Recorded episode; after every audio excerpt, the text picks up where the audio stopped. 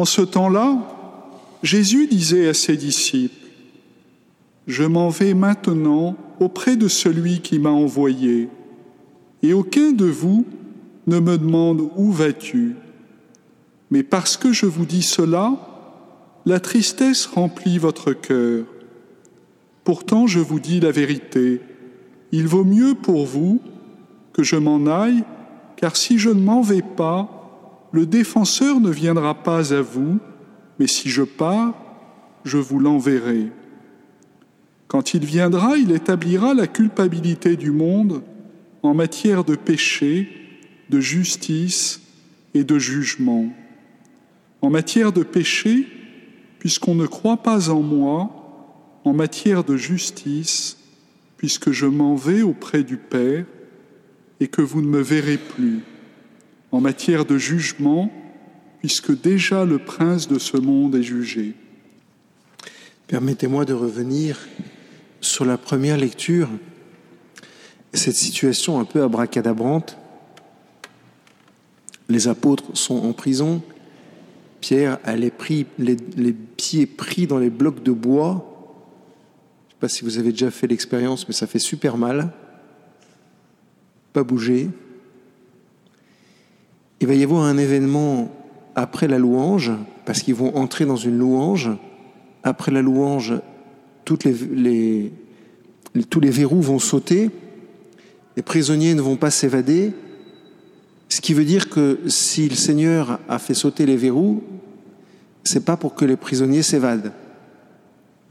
Sinon, il aurait mis dans le cœur des, prisonniers le goût de l'évasion, enfin, le goût du départ, le goût de je sais pas quoi.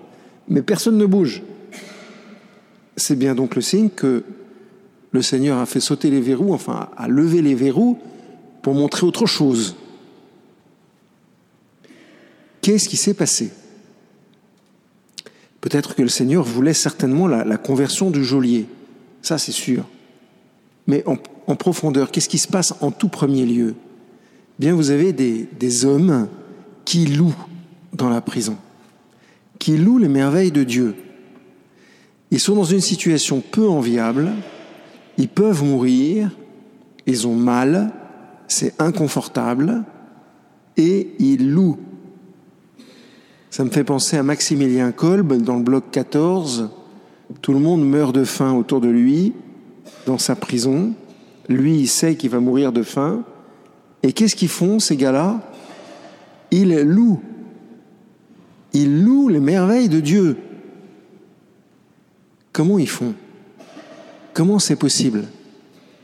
Comment est-ce que moi, quand je suis dans une situation où j'ai l'impression d'être enfermé, où j'ai l'impression d'être euh, oui, enfermé, euh, limité parce que j'ai peur, parce que je suis angoissé, parce que je suis inquiet, parce que...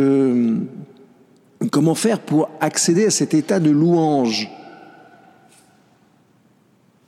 Et il me semble qu'il y a un moyen très simple, c'est de vivre en présence du Christ ressuscité. Au fond, dans leur prison, il y avait le Christ ressuscité. Il y avait Jésus ressuscité et il le voyait, il parlait avec, lui. Pas, il le voyait pas comme je vous vois.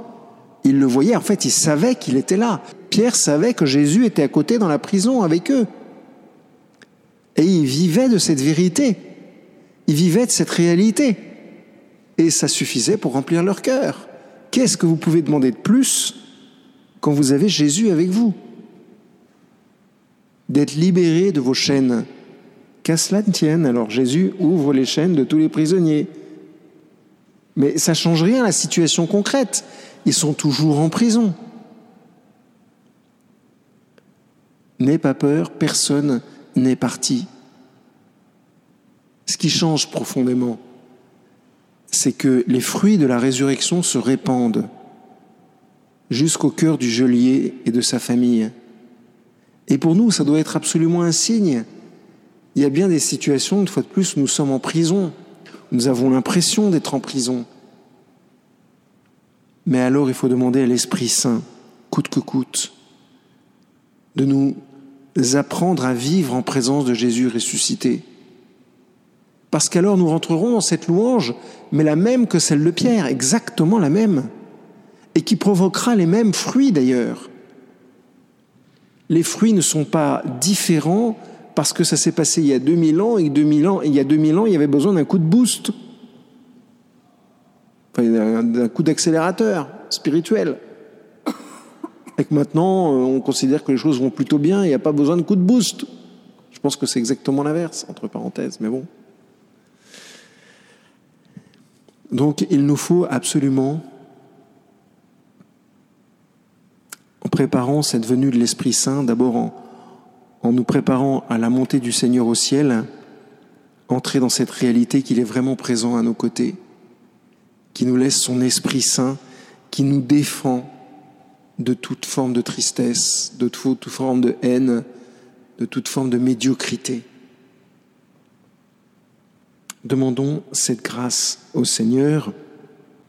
Amen.